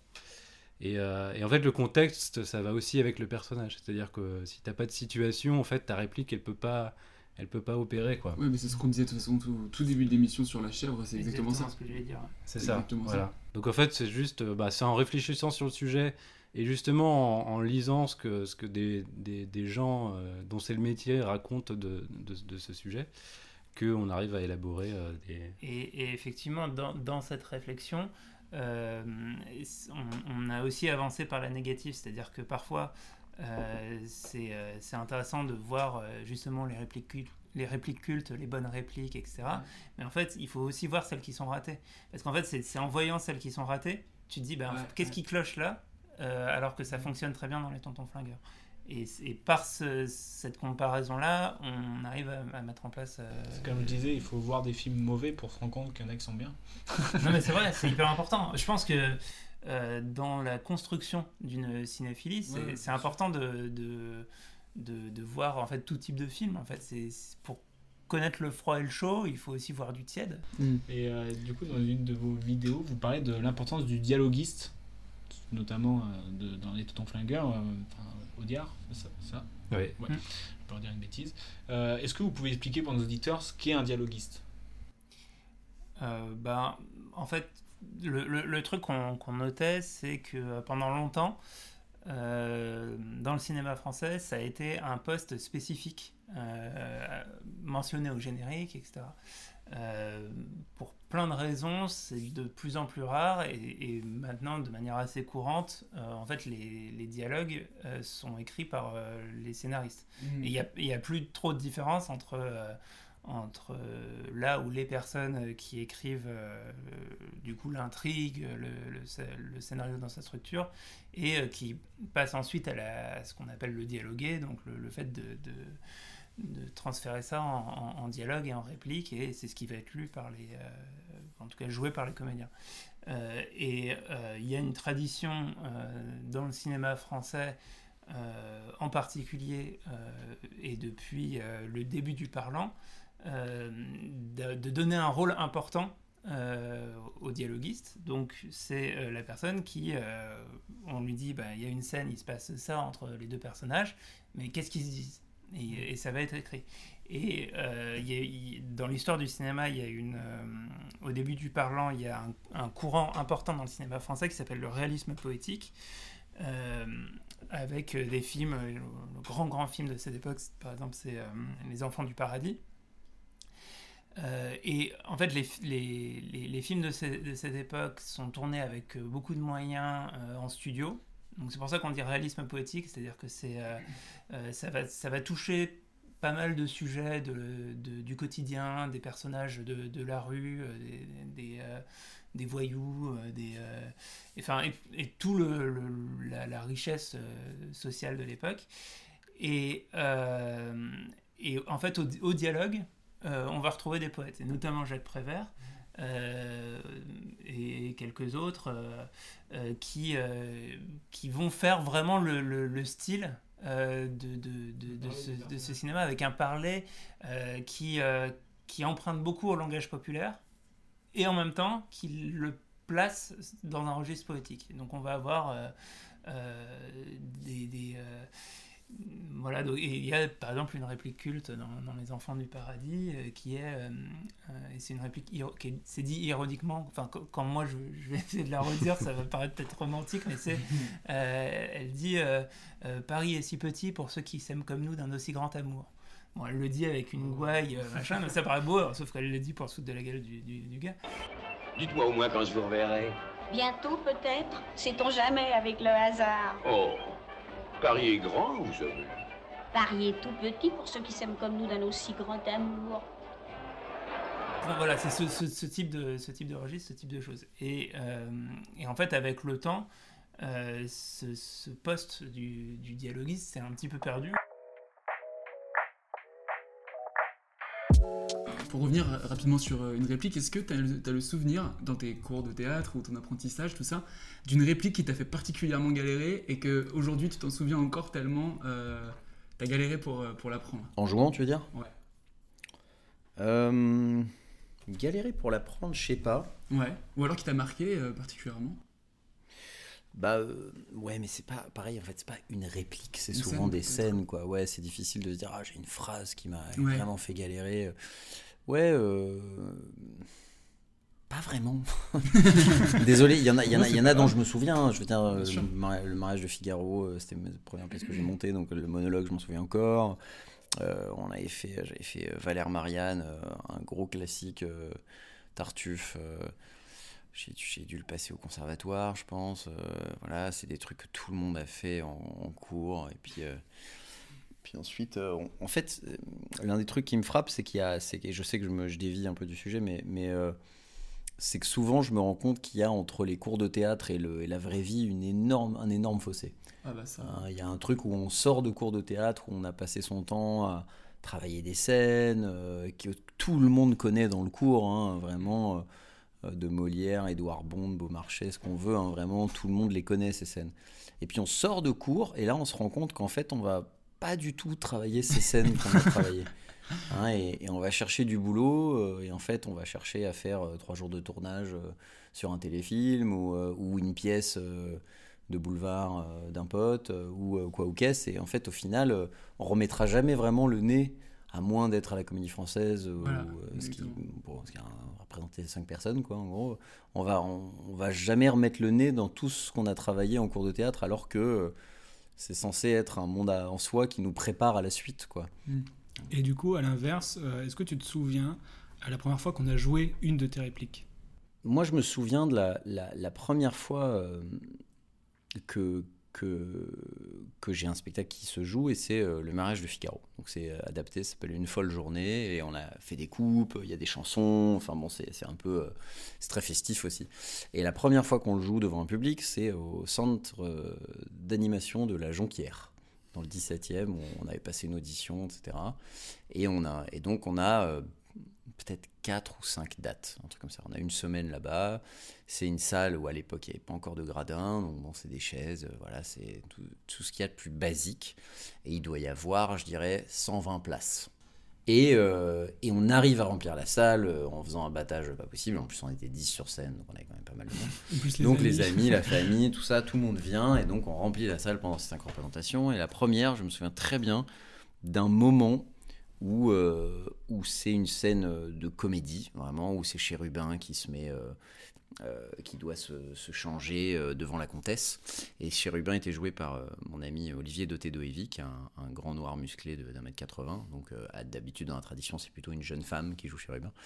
Et voilà, il se déshabillait et, donc il se retrouvait en string devant la comtesse. Et donc, nous, ça nous faisait beaucoup rire en répète. Et je me souviens d'être à ce moment-là, moi, je jouais aussi dans la pièce. Et euh, jouais le conte. Et, et à ce moment-là, j'étais sorti, mais par le public. Et donc, j'étais au fond de la salle, derrière les gens en train d'attendre mon entrée. Et euh, la scène et la scène avec Chérubin commence et les gens commencent à se marrer mais très très fort. Et ça m'a coupé les jambes. Ah ouais? Tellement ça m'a ça m'a ça m'a cueilli quoi. Ouais. vraiment j'ai entendu le rire. Et c'était pas un rire de d'acteur qui dit une réplique et qui se prend le truc. C'était je sais que les gens ils riaient de cette mise en scène. Ouais. ils riaient de ce, de ce de ce truc où nous on avait dit allez tu vas faire comme ça vas-y ça va être drôle. Et, euh, et vraiment je me suis retrouvé assis par terre euh, par l'émotion quoi. Euh, en me disant ok incroyable les gens ils rient ça marche quoi. Ça marche en fait. Mm. et puis de là de fil en aiguille ça m'a pris aussi à Avignon la première fois qu'on a joué à Avignon où là je me suis dit tiens c'est c'est un public qui n'est pas un public d'amis C'est des gens qui sont venus qui ont payé leur place etc et pourtant ils rient aux mêmes endroits donc euh, ok on peut y croire et après le reste euh, en fait, euh, voilà, euh, Mémo ou Shakespeare ou machin ou mélan- mélangé, c'est bon, c'est pareil. Mais ce qui compte, c'est vraiment la réaction du public. ouais, c'est que ce soit une mise en scène, une écriture, un truc, une réplique. Alors oui, évidemment, il y a quelques répliques dans le porteur d'histoire. hein, donc ça, c'est ma première pièce où, euh, où j'espérais un effet. euh, et effectivement, quand ça arrive, on se dit ah yes, allez, ça marche quoi. Des trucs de révélation, de, de des, des- voilà hors contexte pareil la réplique n'a pas vraiment de sens mais ouais des twists quoi des twists où on se dit est-ce que les gens vont réagir? Et quand on entend la réplique et qu'on entend la réaction des gens on se dit ok ils sont à Ça fond marche, dans l'histoire quoi ça. Genre. Ouais genre ça ouais Ou quand t'as un silence de, de plomb, tu sais, quand, qui, qui- qui se retient dans toute une salle, c'est assez fou aussi comme Ouais, sensation. sur un, ouais, sur un moment d'émotion, tout moment, ci, ouais, de cela. Euh, ouais, et puis j'en- on a vécu plein des trucs comme ça, où, euh, même en voyage, euh, avec, euh, je me souviens, le porteur, euh, on était au Liban, et puis euh, le, le prologue du porteur d'histoire commence sur euh, euh, qu'est-ce qu'une histoire, et puis il parle de- du rapport de de la France, de la colonisation, de l'Algérie de 1962, et, et il dit, voilà, à l'époque, ils, app- ils apprenaient euh, nos ancêtres les Gaulois, et on a les- les, et j'entendais dans la salle euh, les Libanais qui disaient Ah bah nous aussi, hein, on, avait, on avait ça quoi. Et donc je me dis Ah ouais, ça leur parle, Ça ils sont dedans, Ouais, ouais. ouais. Et, euh, et encore une fois, d'ailleurs, une autre fois au Liban avec Intramuros, cette fois où, euh, où on jouait devant une salle, grande salle, hein, 400 places, avec des. Et c'était des scolaires. Et on arrive à, on va dire, au- aux trois quarts de la pièce et au moment où il y a vraiment un twist et où ça se retourne. Et là, vraiment, les gamins, ils ont réagi, mais comme une série, quoi. Ils étaient à fond, quoi. Ils- Oh Game of Thrones. Fallait mettre une pub là. là. Ouais, c'était c'était dément quoi. Et je me disais ok ça fait euh, ça fait une heure et quart qu'ils sont là et là ils sont à lâcher, balle quoi. ouais, ils ouais, sont ils sont vraiment euh, ouais et, donc ce genre de truc, ce genre de moment où on sent la c'est pas tant c'est pas tant la réplique. Moi j'ai pas j'ai pas tant le plaisir de l'auteur parce que je suis auteur metteur en scène. Et donc euh, moi c'est un tout quoi. C'est le spectacle en entier. Et c'est euh, et parfois ça va être euh, une, une musique ou, euh, ou une scène de 5 minutes qui va nous amener quelque part. C'est pas, c'est pas tant la réplique qui se détache. Je sais qu'il y a des répliques qui reviennent, des gens qui me. C'est surtout ce que, ce que les gens disent, ressortent. Tienne, quoi. ouais, bien sûr. Et Les trucs où les gens disent ah celle- cette réplique là, cette réplique là, mais c'est pas forcément les- l'écrit qui fait le plus marrer quoi, qui ou qui, qui a le plus d'effet. C'est un, c'est un ensemble de choses. Quoi. Mais t'arrives à être spectateur? Juste Ah spectateur bah ouais, bien sûr. C'est-à-dire de, de- des spectacles des autres ou des miens. Bah, de- de- des autres. Bah évidemment, ça c'est sûr. Et, mais, et Sans justement, te plonger dans la structure et le bah, quand je, quand suis spectateur, c'est que c'est réussi. Ok. Ouais, voilà. Hein, euh, quand, quand on arrive à me happer et, et que j'oublie complètement d'analyser quoi que ce soit, c'est que je suis juste au spectacle, c'est que, c'est que ça fonctionne. En revanche, euh, quand je m'ennuie, Ah, là, ben, ça va pas. Tu te dis là, ça va pas. et bah, ça. je me dis ça va pas, et en même temps, euh, en même temps, je me dis aussi qu'est-ce qui fait que je m'ennuie. Ouais, euh, de comprendre le- Ouais, pourquoi, pour, qu'est-ce, comment ça pourrait être mieux? Parce que souvent, euh, voilà, souvent le, ça sert à rien de faire une critique en disant juste c'est nul, quoi. Ce qui est intéressant, c'est d'être, capable de cerner les choses qui peuvent être améliorées. Et comme en plus, on va probablement me demander mon avis euh, sur est-ce que, est-ce qu'il y a des trucs, des retours que tu peux nous faire, je vais essayer d'être à l'écoute de ça, quoi. Donc, euh, quand je vois une pièce et que je me dis pas du tout euh, qu'est-ce qui pourrait être amélioré, c'est que c'est plutôt bon signe, quoi. C'est quoi le dernier spectacle où t'étais spectateur? Bah là, il y a un spectacle qui va à Avignon qui s'appelle Coupure euh, de Samuel, Samuel Valency, euh, qui avait, dont c'est le troisième spectacle, et c'est vachement bien. Et vraiment, euh, et vraiment j'ai passé tout le truc à me dire, putain, il ça, ça, il y a du rythme, ça, les, les acteurs sont super, il y a de l'humour, ça marche, quoi. Euh, vraiment, ça marche. Bon, et du coup, euh, en termes de projet, euh, est-ce que tu as des projets futurs euh Est-ce que tu aurais, euh, par exemple, le projet d'écrire un film, mais qui n'est pas issu d'une de- d'une des pièces, et de te lancer directement sur un film en création? Ouais, carrément. Ou une série, ou, ou autre chose. Euh, ouais. Mais là, j'ai pas vraiment de projet euh, là. Là, on kiffe. C'est-à-dire que non, j'ai bon bah j'ai fait le film d'une histoire d'amour, donc euh, là je suis encore en post prod et puis ça va sortir un moment, donc ça c'est déjà un truc. Euh, puis bon, il y a quand même les pièces qui sont en exploitation, gna, gna, gna, mais ça c'est de la maintenance. Euh, et puis en créa, euh, je- ouais, je réfléchis. Euh, là, je suis dans un petit moment de Hmm, qu'est-ce que j'ai envie de faire? En fait, il y a un truc de, de- qui évolue aussi, euh, c'est qu'il y a, il y a 20 ans, quand j'avais un projet, ben, on m'écoutait pas forcément. Tu vois, et donc tu et donc faut vraiment que tu y crois et que tu et j'en avais plein des projets. hein. Il y en a peut-être un qui, a qui s'est réalisé sur 10 quoi. Aujourd'hui, dès que j'ai un projet, on va peut-être m'écouter plus rapidement. Et donc, il faut que je sois vraiment sûr que j'ai vraiment envie de le faire. Parce que si on me dit oui, vas-y, on y va, et que je me retrouve à le faire et que c'est pas terrible, c'est ma faute. Donc, euh, donc c'est voilà, c'est le revers de la médaille. Donc ça, je pense que c'est aussi le un petit moment là où je me dis attends, attends, attends, vas-y, prends un peu de recul. Ouais, qu'est-ce que qu'est-ce que j'ai envie de faire Euh, C'est sûr que j- au théâtre j'en ai plein des projets, tu vois. Enfin, j'en ai plein. J'ai des idées, des trucs que j'ai envie de faire, mais là il y a trop de trucs qui jouent, donc. euh, Il faut laisser la place aux autres.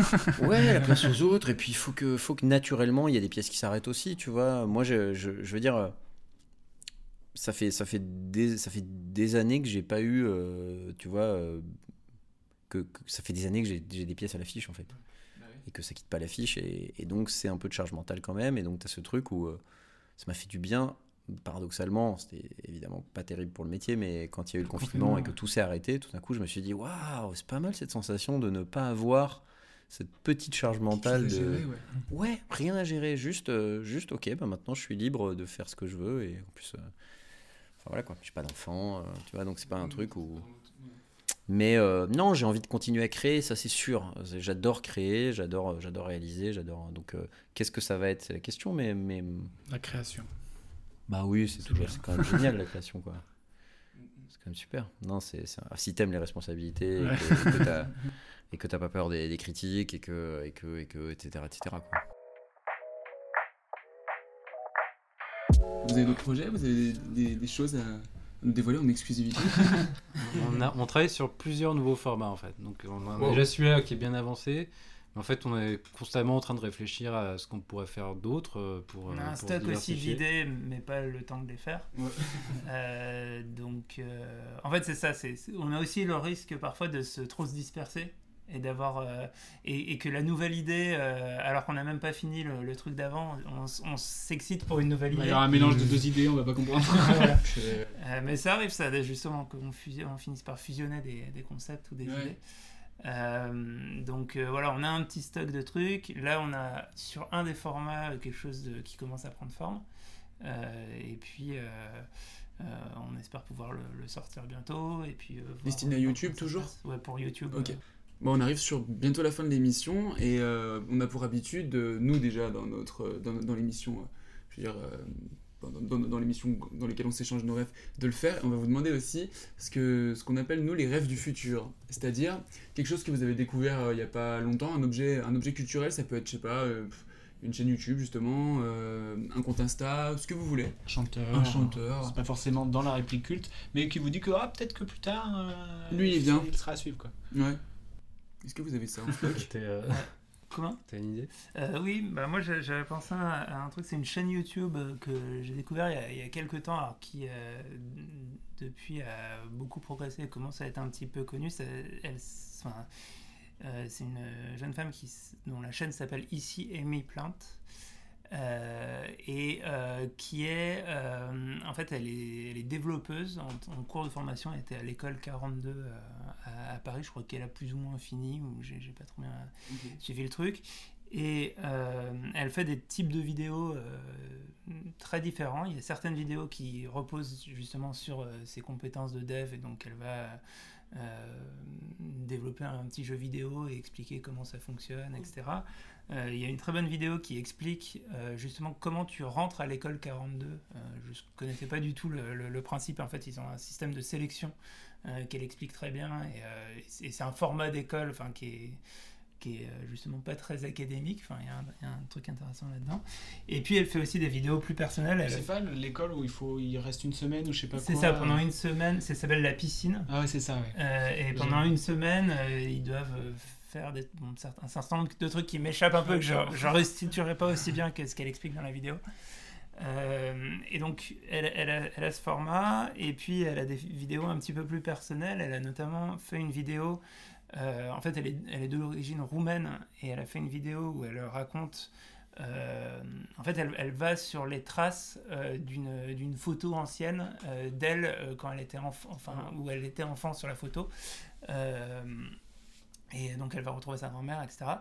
Et en fait, euh, ce que je trouve passionnant dans son, dans son style, c'est qu'elle a une manière, euh, en fait, un rapport au montage et euh, au filmage que je trouve hyper intéressant, hyper libéré. Ça me fait penser à, certains films d'Alain Cavalier sur, les, sur les, les- derniers films qu'il a fait, enfin les, films où en gros il est tout seul avec sa caméra et, et- et il va avoir trouvé des libertés de montage, des trucs. Et c'est, euh, je trouve ça hyper rafraîchissant, hyper inspirant en fait. Enfin, ça- il y, a- il y a vraiment une manière, euh, en fait, de, de, de, ouais, de- de faire un peu ce qu'on veut avec la caméra. Je vais, je, vais, je vais dire un musicien qui s'appelle Don Brands, euh, qui est pas très connu, il est assez âgé déjà, je crois qu'il a une, une bonne quarantaine. Et en fait, il a, il a pas encore, il a pas, encore- il a pas encore sorti d'album, mais depuis 2-3 ans, il sort des singles euh, dédiés à des hommes politiques et des femmes politiques françaises. Et euh, en fait, les, les seules paroles de ces chansons, c'est euh, François Fillon ou Philippe Poutou, ou Taubira ou Raffarin. Et la musique est vraiment trop trop bien. C'est de l'électronique, c'est quoi C'est de l'électro un peu à la Lindstrom, euh, Todd Terrier, enfin des- des- de l'électro-pop, disons. Et euh, je conseille notamment Raffarin et, To- et- et Taubira, qui sont des, des morceaux excellents. Donc je pense que quand il va sortir son album, ça va peut-être faire un peu parler. En plus, on est en période d'élection. c'est le moment. Donc, Ah, en fait, il a sorti les titres un par Ah, un, mais bien pas encore l'album. ouais, ouais.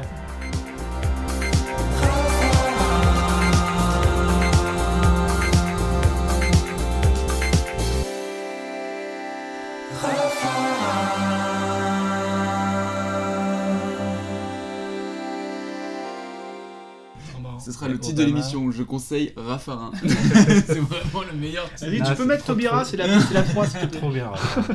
Trop bien. Attention, parce qu'on peut isoler la phrase.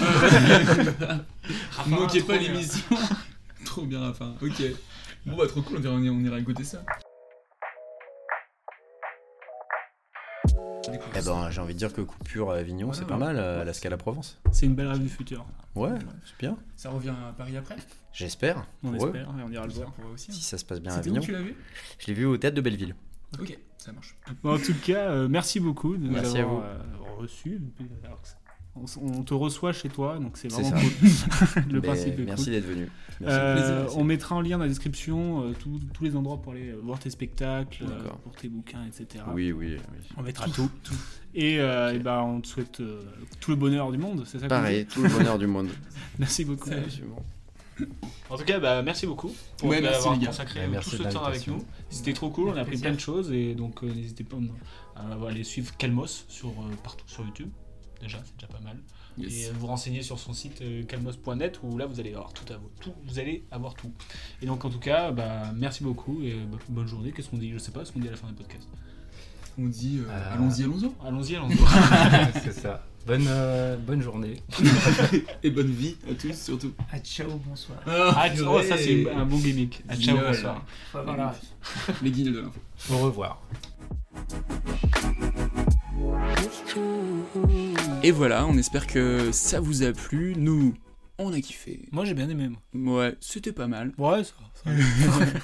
Bon, vous en avez l'habitude maintenant. euh, L'émission se termine toujours par un petit jeu. Pourquoi? Parce que j'adore les jeux. Pff, On adore les jeux, c'est incroyable. On adore les jeux.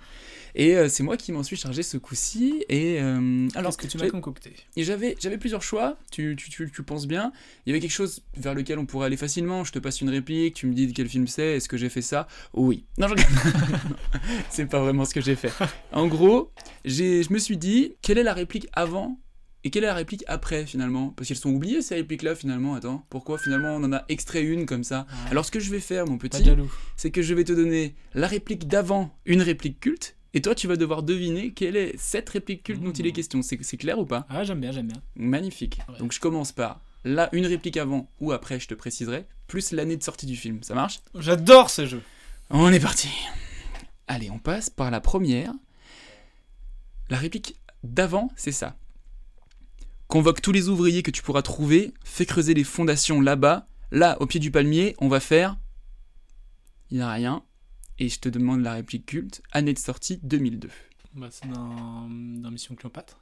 Ok, on est pas mal. Ah putain, oui, j'ai la scène, c'est Jamel Debbouze qui parle. Aïe aïe aïe, il précise. Il, il imagine tout là. Oui. Et il dit, euh, genre, il y aura une fontaine, non? Plus précis. Non, il y aura un, Un truc qui est encore plus resté que ça. un jacuzzi. Non. Ah putain. Il y aura une allée avec plein de statues qu'on appellera une allée Une avec allée plein de plein de statues. statues, ouais, Ah oui, c'est ça. J'ai l'image, mais je savais plus ce qu'il me disait. C'est pas mal, c'est pas mal. Alors attends, on écoute l'extrait quand même. Convoque tous les ouvriers que tu pourras trouver. Fais creuser les fondations là-bas. Là, à côté du palmier, on va faire une grande dalle avec plein de statues. Qu'on appellera la grande dalle avec plein de statues. Ah, je, je me souvenais pas, mais j'avais, dans le désert vide là, j'ai la. C'est pour ça que j'ai hésité à mettre Ouais. l'extrait juste avant en audio, mais c'est trop facile après. Ouais, c'est vrai.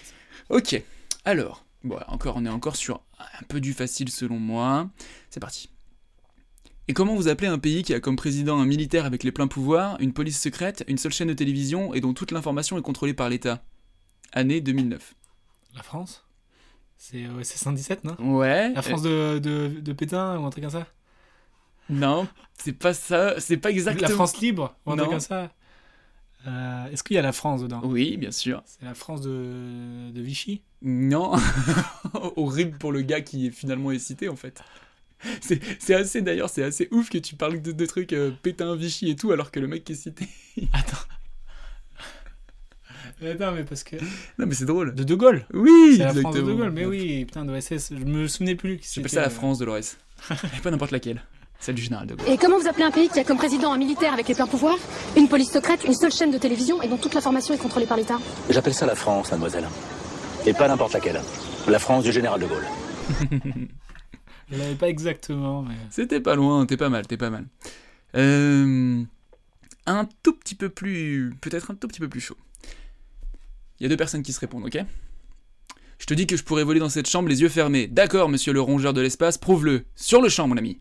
Arrière C'est euh, dans, dans Toy Story. Fort.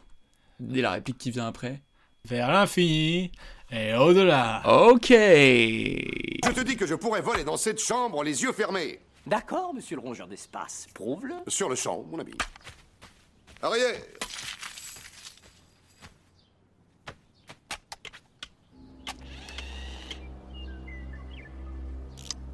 Vers l'infini et au-delà Ça, c'est cultissime, avec la voix de Richard Darbois exceptionnelle. Ah incroyable. Et petit clin d'œil parce que euh, le film Buzz sort ces jours-là. Donc. euh, j'ai un peu peur. hein. T'as un De peu peur de, VF, de, de la euh, VF de Ah, Civil. Écoute, j'irai voir quand même. Bah oui, bien sûr. ok, ça c'est réussi. Après, alors là, je te préviens, on change un peu. On est plutôt sur quelque chose un peu mi-théâtre quand même, d'accord? Mi-théâtre, ok. Je me suis dit, tiens, on va tenter de théâtre vu qu'on a reçu Monsieur Michaïk. Alors, amical, mais il doit tremper dans votre tasse. Pour boire, faites fabriquer un ANAP descriptif. Et là, il parle. Ah bah, c'est c'est Arnaud Bergerac. Oh, bien Et du... sur euh, le nez. Oh, bien Et du la coup tirade du nez, je la connais pas par cœur. Oui, bah, je la connais pas par cœur, Ok. mais je l'ai. euh, oui, il fait. euh, non, non, non. Ouais, ouais, c'est ça. Et je vous passe quand même l'extrait de Gérard Depardieu. Amical, mais il doit tremper dans votre tasse. Pour boire, faites-vous fabriquer un ANAP descriptif. C'est un roc, c'est un pic, c'est un cap. Que dis-je C'est un cap, c'est une péninsule. Magnifique. euh, Ouais, je, vous vois en- je vous invite à voir ce film euh, qui est vraiment très réussi. Depardieu est assez incroyable dans le film. Alors, oui, je vais te donner celui-ci. Là, on commence à aller dans le plus dur. Réplique d'avant. Les avions l'ont eu. Les avions n'y sont pour rien. Tac. Et la réplique. C'est tout? 2005. Essaye de remettre dans son contexte. Quelqu'un, il y a un personnage qui dit Les avions l'ont eu. Et le personnage, un autre personnage répond Les avions n'y sont pour rien. Je crois que ça commence même par Qu'est-ce que ça peut faire Les avions l'ont eu. Les avions n'y sont pour rien. C'est une comédie? Non. Non. Film d'aventure plutôt. En 2005 Euh, aventure, mais je dirais aussi euh, film sur euh, un personnage très emblématique du cinéma qui a été, qui a eu des remakes, plusieurs remakes. Ah, James Bond? Non, non, non, qui, qui, qui va être sur quelques. comment dire Qui va être sur une bête qui n'existe pas. Une bête qui n'existe pas sur Godzilla? Mmh, on se rapproche. King Kong? Exactement, cher ami. C'est donc King Kong. Et la réplique exacte, c'est celle-ci. Mais qu'est-ce que ça change Les avions l'ont eu. Les avions n'y sont pour rien.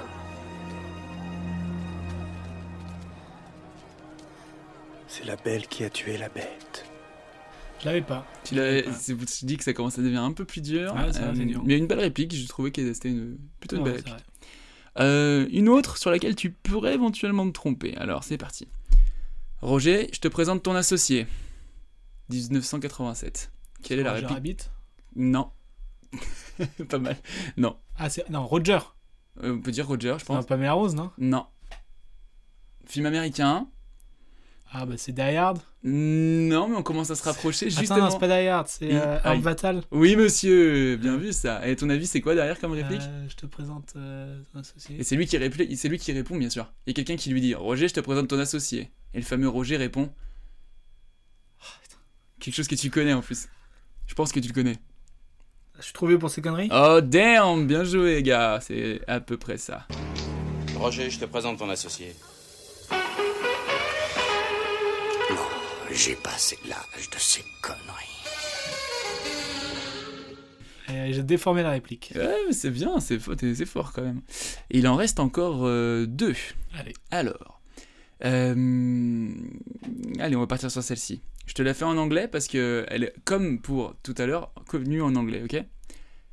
You know fucking not you are. What she did to you.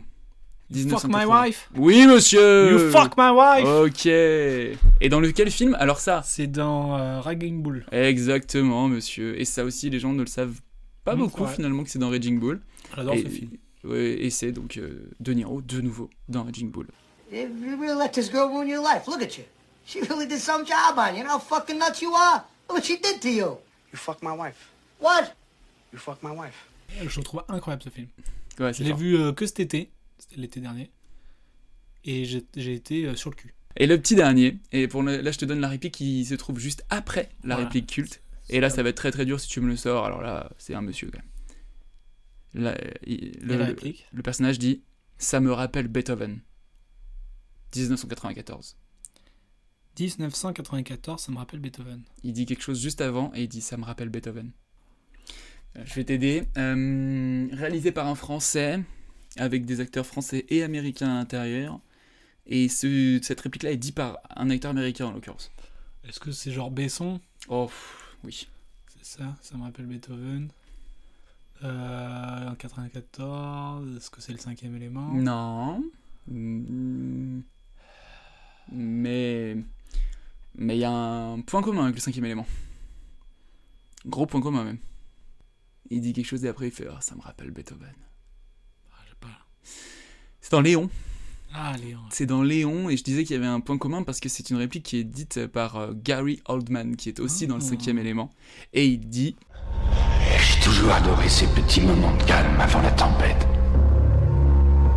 Ça me rappelle Beethoven. C'était très dur. C'était dur, mais dernière. franchement, c'était un bon jeu. Hein. Bravo. Ouais, ça vous m'a a bien plu torturé l'esprit. euh, C'était assez cool. ouais. Eh ben, on arrive tout doucement vers la fin de l'émission. Doucement. Et qu'est-ce qu'on fait vers la fin de l'émission On fait le rêve du futur. Alors, et je crois que, que c'est la première fois que j'ai noté mes rêves du futur. Parce qu'à chaque fois, je fais, mais attends, mais il me manque quelque chose, non? Et euh, j'ai noté mes rêves du futur et j'en ai même deux. Alors c'est parti. Vas-y, dis la première. Euh, la première, c'est un film que j'ai vu sur Disney+. Ouais. c'est un peu... euh, voilà. C'est euh, Tic et Tac, les Rangers du Risque. Ouais, je l'ai vu aussi. C'est pas le film que j'ai le plus aimé de ma vie, mais dans C'est quoi ta ref Ça serait dommage de ne pas le citer. Parce que c'est du full ref. C'est l'histoire de Tic et Tac, les Rangers du Risque, dans la vraie vie, comme s'ils étaient des vrais acteurs, mais des acteurs un peu dépassés. Ça. de, de il y a 20 ans, le méchant, bah, c'est euh, Peter Pan euh, vieux et gros et tout ça. Et je trouve l'idée trop bonne. Et ils ont inséré plein de refs de différents univers, de, de différentes productions et tout ça. Et je trouve ça euh, trop cool à regarder. Ouais, ouais, c'est vrai que c'est fun à regarder. Je l'ai vu aussi, j'ai trouvé ça fun aussi. Je suis d'accord avec toi, c'est pas le film de l'année non plus. Mais si t'aimes, d'autant plus si t'aimes Disney, parce que c'est limite si tu mets pas pause pour dire Oh putain, mais lui, Ouais, je me c'est souviens, ça. il était dans ce C'est film. ça un peu qui m'a un peu fatigué, c'est qu'il y avait un peu trop de refs. Ouais. Mais après, je sais pas comment. Tu l'as regardé en VO ou en VF Je l'ai regardé en VF. Moi, au début, j'ai regardé en VF, mais c'est vrai qu'avec les, humains, ça m'a un peu fait bizarre. Ouais, c'était bizarre. Et en plus, j'ai vu que c'était euh, en VO par euh, les Lonely Island. ouais. Je sais pas si tu connais les Lonely Island. Non. C'est un groupe de comiques qui sont deux ou trois, je crois. Ah, euh, Avec euh, Andy Samberg. Ah, voilà, ouais. Et John Mulaney. Mhm. Et j'adore les Lonely Island. J'adore. Andy Samberg, ils me font vraiment beaucoup rire. Ils ont d'ailleurs, je crois que sur Netflix, il y a plusieurs films de pop stars où ils font un, un faux documentaire sur des pop stars et tout ça. Enfin, je trouve ça trop cool. Et puis même, il y a la voix de Seth Rogen. euh, Oui. il, y a des- il y a quand même pas mal de. Il y a, il y a J.K. Simmons aussi à un moment. Et, euh, et c'est c'est vraiment sympa à regarder. Oui, c'est sympa. Et d'ailleurs, il y a une scène où euh, Seth Rogen, genre, il a fait plusieurs vo- voix dans l'univers Disney, tout ça. Il a fait Pumba, euh, il a fait, enfin, il a fait deux trois, deux, trois voix comme ça. Ouais. Et il y a une scène où il y a tous ces personnages qui sont sur un même plan. What are you looking at? Honestly, your weird dead eyes. they are weird. Super weird. so funny. Moi j'en ai une effectivement euh, qui. bah, Écoute, je vous cache pas que ces derniers temps j'ai pas consommé énormément d'objets culturels donc euh, je vais rester sur quelque chose que j'ai vu, qu'on a vu d'ailleurs ensemble récemment. Euh, moi j'ai vraiment envie de. J'ai vraiment envie de conseiller euh, euh, le spectacle de Charlie Soignon. Ouais. Parce qu'on est allé voir euh, Charlie Soignon au spectacle euh, au théâtre de l'Atelier euh, là en début, début juin et c'était vraiment incroyable quoi. Enfin, j'ai trouvé ça vraiment fou. Ouais. Euh, elle a fait 1h45 de, de show, quasiment 2 heures, toute seule sur scène, c'était fou. Et plus, honnêtement, plus qu'un spectacle d'humour, c'était vraiment une expérience, vraiment. Ouais. Euh, euh, tu, tu sens que c'est quelqu'un qui réfléchit énormément, qui a une énorme introspection. Elle te parle de choses euh, terribles, en fait, quand tu le prends euh, comme ça à plat. Et en fait, elle arrive à te faire marrer Ouais. tout le temps. Sur 1h45, t'as pas une minute où tu rigoles pas, où tu n'as pas au moins un spasme. Parce que tu, elle le fait d'une façon qui te. Qui Ouais, te c'est très habile. C'est très très fort. Alors voilà, je- en même temps, je vous conseille ça et à la fois, je crois qu'elle ne va pas le rejouer avant un petit moment. Donc euh, voilà, mais en tout cas, allez voir euh, ce que fait Ch- Charlie euh, Soignon sur, sur YouTube ou quoi. Vous- Faut- ah, voyez. peut-être au Barbès. Ou allez voir à son comedy club, le Barbès Comedy Club, exactement. Allez la voir là-bas et surtout voir les talents qui y passent. Donc n'hésitez pas, mais On en reparlera de Charlie Soignon. on en reparlera peut-être de Charlie Soignon. Spoiler Spoiler alert. Alors vas-y, ta deuxième rêve, toi. Moi, ma deuxième ref, eh ben, c'est un truc que j'ai jamais. euh, voilà, c'est un compte TikTok. Ouf. Alors Voilà. là, je suis sur. euh, T'es sur, le flanc. cul, hein, t'es sur le cul. Eh. Euh, c'est euh, c'est peut-être la seule personne que je suis sur TikTok. qui s'appelle euh, Niall Macmillian. Ok. En gros, c'est un gars, il va prendre euh, des vidéos euh, très bizarres. Il va prendre toutes les vidéos bizarres et tout ça. Et il va se filmer lui comme s'il assistait à la scène. Ou comme s'il était dans la vidéo bizarre, tu vois ce que je veux dire? Ah, Par oui, exemple, il y a des gars, ils font des, des, moves chelous et tout ça. Lui, il va être en train de siroter tout ça, il se prend un truc et tout. Et je trouve, il joue vraiment bien.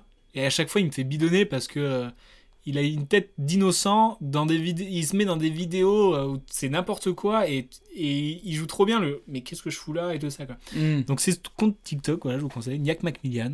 Allez. Il n'y a pas de dialogue, c'est juste euh, sa tête et ça me fait vraiment trop rire.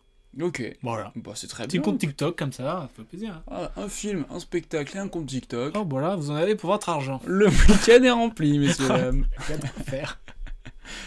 Bon, et bah écoutez, je crois qu'on arrive à, tranquillement à la fin de l'émission. C'était un plaisir de parler de répliques cultes, euh, vraiment. euh, C'est plaisir partagé. un bonheur, un bonheur. On revient de toute façon très vite. Très, très euh, vite. Pour un nouvel épisode. Voilà, regardez, n'hésitez pas à regarder dans la description bah, la chaîne YouTube Calmos et tout, tout ce que vous pouvez voir sur Alex- Alexis Michalik.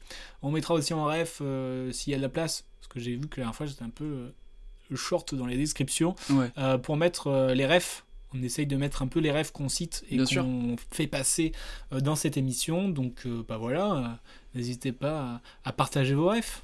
Et exactement, finalement. partagez vos rêves, partagez euh, l'émission et mettez euh, les 5 étoiles. Un petit 5 étoiles, ça fait pas de mal. Toujours plaisir. Ça mange pas de pain. Ça mange aucun pain. Euh, et euh, bah voilà, n'hésitez pas aussi à vous dire, à nous dire, c'est quoi vos finalement, Exactement. en réplique culte. Tout à fait. Allez, à plus. À bientôt. Il y a une phrase formidable de Spinoza que j'ai oubliée, mais il avait raison.